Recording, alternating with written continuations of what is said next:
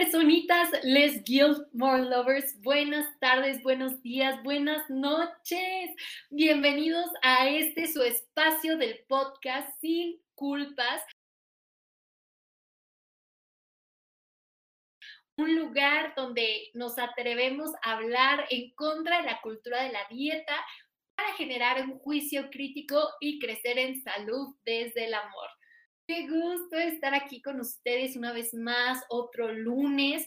Tuvimos una serie de cambios en nuestra programación, pero no se preocupen que ya pronto conocerán a nuestra próxima invitada. Pero el tema de hoy, híjole, es un tema polémico, interesante, y sí me gustaría aclarar desde un inicio y más que advertencia, señalar que es un contenido que es de alta sensibilidad para cierto tipo de personas sobre todo si eres un paciente en recuperación de un trastorno de la conducta alimentaria o si crees que tienes en estos momentos alguna cuestión que te pudiera triggerear relacionado con este tema, te pido que a lo mejor consultes con tu equipo de trabajo o que veas si tú estás listo para escuchar este episodio, no porque sea malo, sino todo lo contrario. Sin embargo, vamos a hablar de ciertas conductas que a mí no me gustaría que fueran ideas para desarrollar ciertas compensaciones, sino todo lo contrario. Entonces, sí quería compartir esta pequeña advertencia antes de comenzar. Y también para los que no sean sensibles a este tipo de contenido, decirles que lo que vamos a hablar aquí no es una herramienta de diagnóstico. ¿Qué quiere decir esto? Que la información que yo les voy a compartir el día de hoy no significa que ustedes lo escuchen y como en Google que buscas cierta sintomatología y ya te dice de qué te vas a morir y cuándo, Aquí tampoco queremos eso. Simplemente, una vez más, la información que yo difundo en este espacio es para que nos concienticemos y hagamos una pequeña introspección, una pequeña introspección, evaluación eh, de nosotros mismos y poder buscar la salud desde el amor. Entonces, sin más preámbulo, vayan por su tecito, cafecito, si van manejando, presten atención en lo que me escuchan y vamos a platicar el día de hoy sobre las conductas alimentarias de riesgo. Y también son abreviadas como CAR, literal, como coche en inglés. Y pues la verdad, este tema me motivó mucho a hablarlo o abrir, abrirlo el día de hoy, porque estuve escuchando una serie de ponencias de cinco nutrición. Y en una de estas ponencias se hablaba de la imagen corporal. Y un enunciado que me gustó mucho que dijo el nutrólogo que estaba dando la ponencia que las conductas alimentarias de riesgo, son como una ventana para explorar la percepción que tenemos de nuestra imagen corporal, de nuestra relación con nosotros mismos y pues por ende de la comida y de nuestro cuerpo.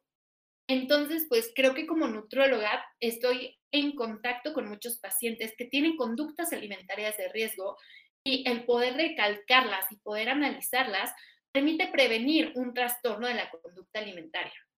Entonces vamos a adentrarnos más en este tema que justo es las conductas alimentarias. El riesgo.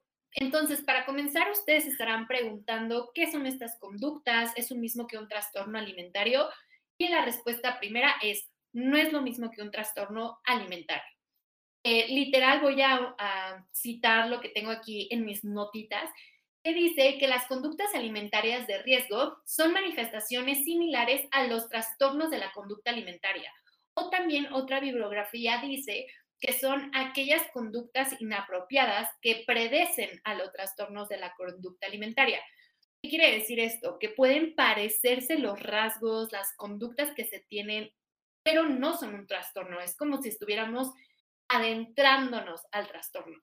Y lo que ambas bibliografías coinciden es que se presentan con menor frecuencia, con menor intensidad, y que pues justamente por esto, como son menos frecuentes y duran menos, no se pudieran considerar como un trastorno alimentario.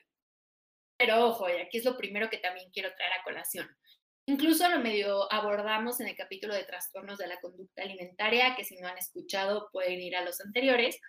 Y no porque no cumplas con toda la sintomatología tal cual, significa que es menos grave y que hay que dejarlo pasar se van a atender de forma distinta porque claramente las conductas alimentarias de riesgo no son un TCA, pero si no se atienden podemos caer en un trastorno alimentario.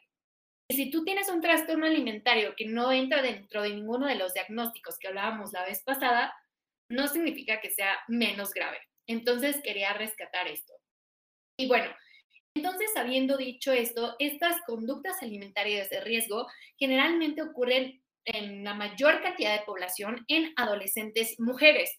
Sin embargo, es importante hacer notar que no solo ocurre en la adolescencia, que incluso muchos adultos con los que yo trabajo en consultas o con los que convivo diariamente presentan este tipo de conductas. Y aquí es muy importante decir algo, eh, que ahorita lo vamos a hablar un poquito más teóricamente, pero imagínense que yo tuviera aquí, para los que no me están viendo, estoy dibujando como una línea imaginaria, un espectro, así como tenemos el espectro de la luz o el espectro del sonido, de los colores. Tenemos un espectro en esta cuestión de las conductas alimentarias de riesgo. Entonces, supongamos que en un extremo están los trastornos alimentarios y en un extremo está una conducta alimentaria normal, que es decir, las actitudes que nosotros tenemos en relación con la comida y cómo nos comportamos con ella. Este, pero en medio pueden estar oscilando todas estas conductas alimentarias de riesgo. Entonces, puede ser que ciertas personas estén mucho más orientadas a esta cuestión de una conducta, lo que se, se denominaría normal, y que otras estén mucho más orientadas hacia un trastorno, pero no tengan un trastorno como tal. Entonces, nosotros podemos estar oscilando por aquí y eso es lo que tenemos que tener cuidado, porque aunque estemos más para acá, si ya empezamos a atender a ciertas conductas, podemos llegar hasta el otro lado. Entonces es un espectro en el que nos vamos moviendo y por eso digo que de alguna manera todos podemos tener este tipo de conductas.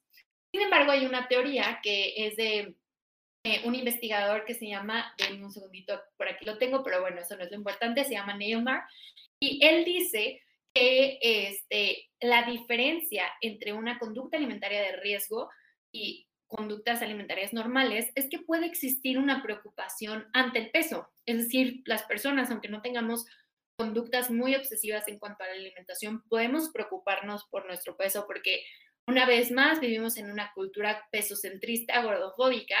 Entonces, sí va a existir mucha gente que tenga esta complicación en relación con su cuerpo. Sin embargo, no va a existir esta obsesión con hacer estas conductas. En cambio, cuando se vuelve más compulsivo y más obsesivo, es cuando estamos cayendo en una conducta alimentaria de riesgo. Pero ahora ustedes dicen, ok, Dani, estas son las conductas alimentarias de riesgo, son ciertas actitudes o cosas que hacemos relacionadas con nuestra alimentación que tienen que ver con la preocupación con el peso, pero ¿de qué me estás hablando? ¿Qué son estas conductas? Y bueno, de acuerdo con un grupo de investigadores muy famoso de trastornos alimentarios, entre las principales está la doctora Claudia Uniquel, existen 10 principales conductas alimentarias de riesgo. Sin embargo, ahorita voy a desglosarlas porque hay muchas más. Y la primera es que existe una preocupación constante por engordar. Entonces, o el miedo, o tal cual, tanto engordar, de tener un cuerpo grande, o de subir de peso, que está asociado a tener un cuerpo grande. Entonces, si tú estás constantemente preocupándote por el peso, esa puede ser una conducta de riesgo. Ahora bien, también existe hacer dietas restrictivas. Y en varios artículos que estuve revisando, es la conducta alimentaria más frecuente. ¿Qué quiere decir esto? Las conductas alimentarias de riesgo más predominantes es hacer dietas restrictivas. Si no lo sabían, estamos el día de hoy a 2 de mayo y pues este viernes, que es 6 de mayo, es el Día Internacional sin Dietas.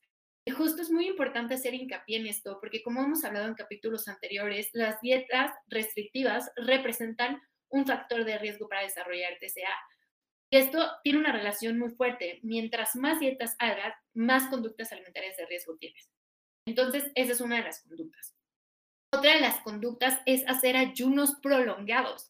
Entonces, aquí una vez más está la línea súper delgada con el ayuno intermitente que hablábamos en los primeros capítulos, porque de verdad hay que estar muy atentos como profesionales de la salud, porque pueden estar prescribiendo una conducta alimentaria de riesgo. Imagínense, hacer ayunos prolongados es la segunda este, conducta que se ha estudiado.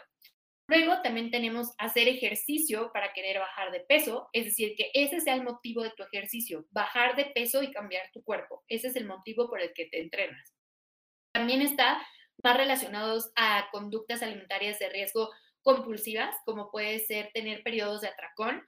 Como hemos dicho, son cantidades impresionantes de comida en un corto tiempo eh, también puede existir justo eh, diferentes formas de purga, como es el vómito, como son las pastillas para perder peso, los diuréticos, este, también habla un poquito de los laxantes. Entonces, todas estas son ciertas conductas que se caracterizan como conductas alimentarias de riesgo.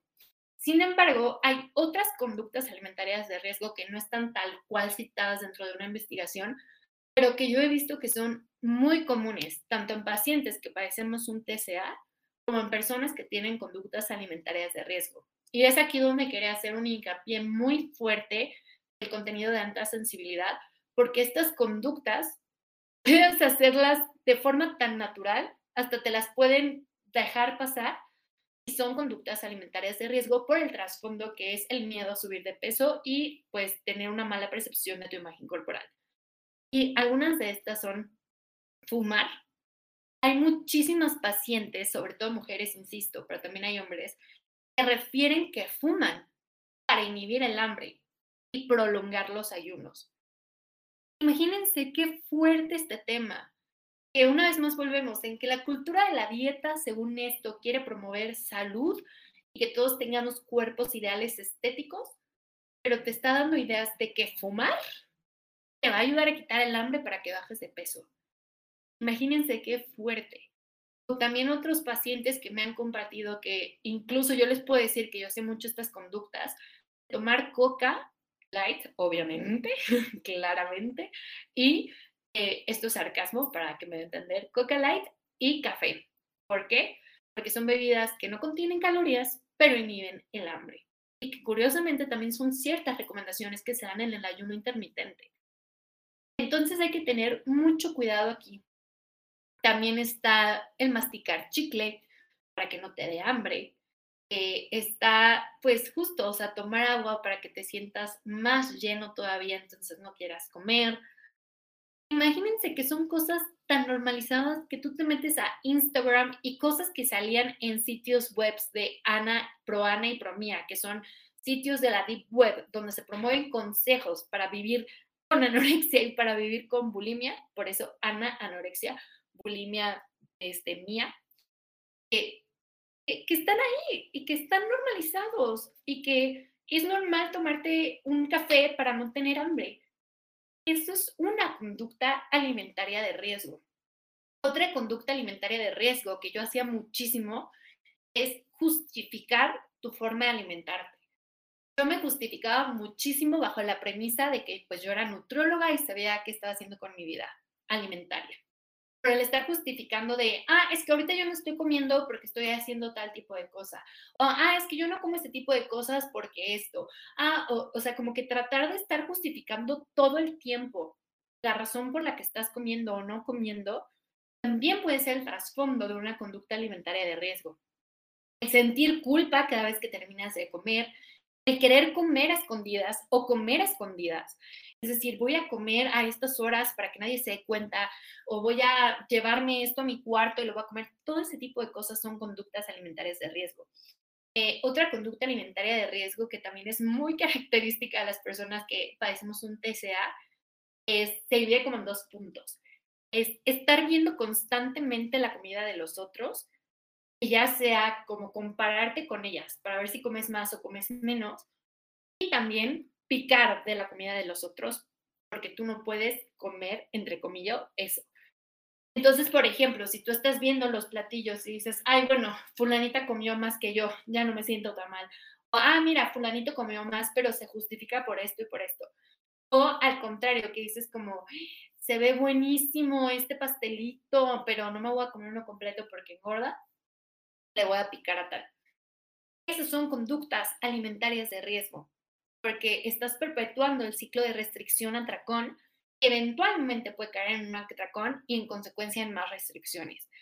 Otro muy común es que puedan estar cocinando ciertas recetas, que estén preparando ciertos alimentos para sentir que los están comiendo, pero al final los regalan. Son conductas muy específicas que están normalizadas. Y eso no significa que estén cuidando su salud. Al contrario, no podemos conocer el trasfondo. Entonces, dentro de las, consultas de nutrición enfocadas en psiconutrición, en relación con la imagen corporal y la relación con la comida, preguntamos el por qué de estas conductas. Porque, por ejemplo, si una persona vive con celiaquía y te dice, oye, es que yo no como este tipo de pan, sino como este, porque realmente tengo una intolerancia al gluten, y casi casi te sacan sus estudios y todo, dices, claramente hay una razón por la que no los consumen. Pero cuando empiezas a indagar, e indagar, e indagar, e indagar, y te das cuenta de muchas cosas, que todo lo hacen por miedo a, no, por miedo a subir de peso o por miedo de verse más grandes o por X o por X o por X, o porque les da miedo cierto tipo de alimento, justo te das cuenta que son conductas alimentarias de riesgo. Y por eso creo que es muy importante abrirlos y sí quería hacer como eh, hincapié al inicio del, del podcast, este capítulo, de que íbamos a hablar de conductas muy específicas, porque no quiero dar ideas, pero también si los estás escuchando y te están cayendo muchos veintes de, ah, caray, yo hago eso, ah, caray, es que una amiga hace eso. Hay que estar atentos porque podemos ayudar a las personas. Acuérdense que como hablábamos en el capítulo de trastornos alimentarios, son cosas muy profundas y son enfermedades mentales y se tienen que tratar como tal. Pero si nosotros podemos prevenirlas, podemos ayudar a lo mejor a que justo no se desarrolle el TCA. Entonces estemos muy atentos.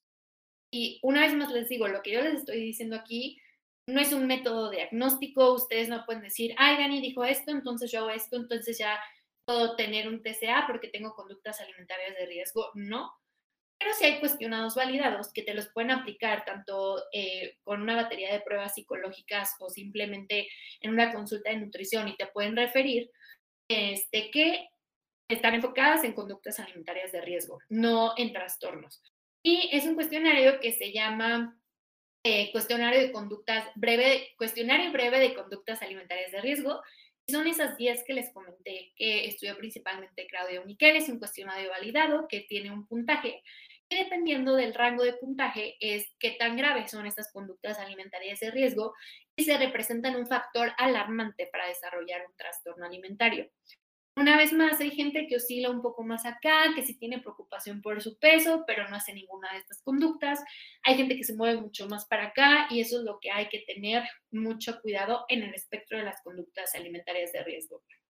Este, a mí me gusta mucho la literatura en inglés sobre este tema porque justo en inglés trastorno alimentario se dice eating disorder. En cambio, conductas alimentarias de riesgo se dice disorder eating. Es decir, hay un desorden en la alimentación, pero no tienes un trastorno alimentario. Y es mucho más fácil diferenciarlos desde mi punto de vista. Y pueden encontrar mucha información si es que les interesa. Y justo dentro de esta información estuve investigando en artículos principalmente en población mexicana, que están basados también mucho en la ANSANUD, que es la Encuesta Nacional de Salud y Nutrición eh, aquí en México, eh, que salió en el 2018, es la más reciente. Y bueno, muchos estudios se hicieron con base en esa Sanut en diferentes estados de la República Mexicana. Y también se han hecho en diferentes poblaciones, nuevamente principalmente mujeres. Y un común denominador que encontré entre estos artículos que utilicé para hacer este episodio en específico es que hay una fuerte asociación, hablando desde un IMC, que acuérdense que aquí no consideramos el peso, pero estos artículos lo consideran, entonces lo voy a compartir, mientras mayor sea el IMC o traducido en forma más coloquial, mientras más grande sea el tamaño del cuerpo, mayores conductas alimentarias de riesgo hay. ¿Qué quiere decir esto? Y es una, esta, esto que les quiero compartir es una asociación que yo estoy haciendo. Acuérdense, asociación no significa literal causalidad, pero sí podemos empezar a reflexionar y analizar con lo que nos danza la evidencia. Si ya vimos las personas que tienen un tamaño de cuerpo mayor tienen más conductas alimentarias de riesgo y que las primeras nuevamente son hacer dietas restrictivas, ahí podríamos darnos cuenta que ni siquiera es porque no quisieran encajar en estos ideales estéticos de delgadez o no quisieran cuidar su salud, sino simplemente que esta cultura gordofóbica y pesocentrista está orillando a personas que tienen cuerpos grandes a vivir con conductas alimentarias de riesgo. Que al final del día es por opresión, no es por salud, es por discriminación, no por salud. Una vez más, volvemos al tema de estigma de peso, de weight bias, de decir, a ver, estas personas están tendiendo a hacer lo que nosotros consideraríamos como conductas que van a favorecer su pérdida de peso, todo esto lo estoy haciendo entrecomillado, que tanto necesitan, los están llevando a tener peor salud y peores conductas alimentarias de riesgo. Entonces, a lo mejor, dentro de todas estas asociaciones, si existen problemas de salud en personas que viven en cuerpos grandes, a lo mejor ni siquiera, ni siquiera están asociadas al peso. Puede ser porque tienen más conductas alimentarias de riesgo. Entonces ahí hay otro común denominador. Insisto, esta es una asociación que yo saqué, pero sí es una realidad que mientras más grande sea el cuerpo de la persona, mayor conducta alimentaria de riesgo hay. Más común en personas que tenían un IMC de sobrepeso, pero es importante mencionarlo. Y pues hubo estudios también muy fuertes, encontré uno justo de mi alma mater, que, bueno, investigadoras de mi alma mater que me impactó mucho, en mujeres que estudian nutrición son súper prevalentes las conductas alimentarias de riesgo. Y eso me impactó mucho también a mí, por también mis antecedentes, que justo mi carrera fue un tomador de un TCA. Entonces, una vez más, todo esto se los comparto, no para que se autodiagnostiquen, no para que ya crean absolutamente todas las asociaciones que yo ya estoy haciendo, sino para informar recordar que es muy delgada la línea entre querer tener un estilo de vida integral en donde claramente puedo integrar unas frutas y verduras a mi alimentación, puedo aumentar mi consumo de agua, puedo a lo mejor seleccionar ciertas combinaciones de alimentos que me van a tener un permitir tener un estado nutricio mucho más favorable sin centrarme en el peso. Una cosa completamente diferente es hacer todo este tipo de conductas. Me dijeron que tenía que tener un cuerpo ideal, porque me dijeron que me tenía que ver de cierta forma o porque me dijeron que tenía que perder peso. Entonces, hay que tener mucho cuidado con lo que promovemos allá afuera. Hay que tener mucho cuidado con lo que vemos en redes sociales, porque de verdad es muy impactante ver que cosas que se obtenían en la deep web ya están en Instagram, ya están en Facebook, ya están en TikTok. Cosas que alarman habiendo estado en ese mundo, salir de él y decir, Dios mío, o sea, se está promoviendo esto. Entonces hay que tener mucho cuidado y prevenir. Y si nosotros empezamos a detectar estas conductas en nosotros, pedir ayuda. No es malo pedir ayuda, todo lo contrario, de verdad les prometo que se van a quitar un peso de encima, va a ser algo liberador, se van a sentir más capaces y se van a sentir acompañados y contenidos. Entonces, escuchen todas estas conductas alimentarias de riesgo y actuemos para poder prevenirlas.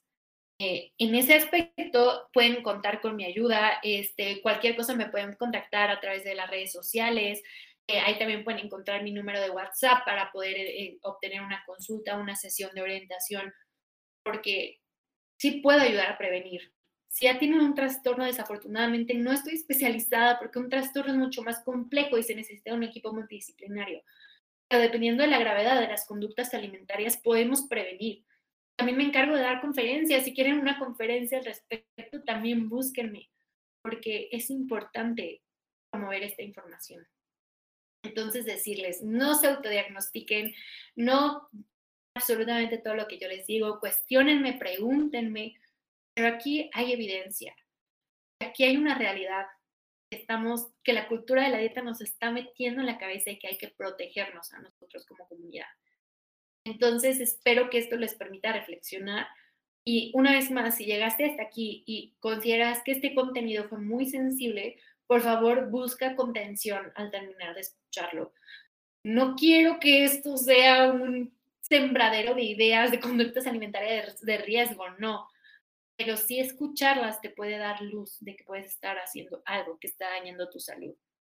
Porque preferir fumar a comer, realmente hay algo muy fuerte detrás. Entonces tengamos mucho cuidado. Eh, posteriormente estos temas volverán a salir en otros capítulos. Si se dan cuenta, todos están ligados porque tienen algo que ver. Y pues bueno, les comparto esta información con todo mi corazón saben que cuentan conmigo, cuentan con el equipo de Icaro, Icaro Media para poder contactarme. Estamos todos aquí para ustedes. Y pues también quería compartirles que justo les estaré dando más información, pero vamos a abrir un programa que se llama Proyecto Cuerpo, que justo lo que busca es ayudarnos a desechar ese ideal estético de delgadez y generar una mayor autoaceptación, porque como les decía al inicio del podcast, las conductas alimentarias de riesgo son una ventana o un espejo de cómo yo me veo a mí mismo. Porque si yo siento que mi cuerpo no es válido y lo tengo que cambiar, se va a reflejar en mis conductas, muchas veces conductas alimentarias. Entonces, justo, tú puedes detectar alguna de estas cosas y a la par de que buscas ayuda, a lo mejor tomar este, este programa te puede complementar, te puede ayudar. Pregúntale a tu equipo si ya estás dentro de un tratamiento, pregúntale a tu equipo, ¿puedo tomar este programa? ¿Qué opinas? Pero acuérdense que todo es para promover la salud desde el amor y no promover enfermedad desde la opresión y la discriminación. Tengamos mucho cuidado con lo que consumimos y yo no hablo de físicamente en cuanto a comida, sino lo que consumimos de contenido, lo que consumimos en medios de comunicación masivos, de lo que consumimos como sociedad, porque eso nos puede llevar a la enfermedad. Y de verdad, como siempre, agradezco su escucha, su espacio, su corazón, su compasión. Les recuerdo que no están solos, que si tú estás viviendo estas conductas, te abrazo muy fuerte y se pueden revertir y prevenir, sobre todo para no desarrollar un TCA. Y está también la alimentación intuitiva. Si no han escuchado los podcasts anteriores, váyanse desde, desde, el inicio para entender bases de nutrición, para luego entender bases de investigación de nutrición y poder entender cada capítulo e ir desmitificando para buscar lo que es mejor para ustedes y su bienestar. Ya saben que nos pueden encontrar en redes sociales, tanto en Instagram como en, TikTok, como arroba LG More Love guion bajo, o también nos pueden encontrar en Facebook como Les Guild More Love, o en YouTube y también en Spotify, eh, Google Podcast y Apple Podcast como Sin Culpas Podcast en donde están el resto de los episodios, donde vamos a echar la chorchita y a desmitificar todo lo que tenga que ver con la cultura de la dieta para generar nuestro pensamiento crítico. Ya saben, manita arriba, si le dan manita abajo, pónganme por qué, pregúntenme cosas, compártanlo a aquella persona que creen que necesita escuchar esta información que llegue a todos los rincones del mundo para que también en un futuro tengamos que tener un traductor de diferentes idiomas que nos permita transmitir esta información no solo en español, pero sigamos difundiendo porque más allá de que este podcast llegue lejos porque sí, el mensaje llegue para prevenir trastornos alimentarios y vivir la salud desde el amor. Les deseo que tengan una excelente noche, un excelente día, una excelente tarde, que Dios los bendiga y nos vemos el próximo lunes esperando que la programación se pueda reagendar ahora sí con nuestra preciosísima invitada. Yo les dejo, soy Dani Roland, su host, y esto fue Sin Culpas Podcast. Buenas noches.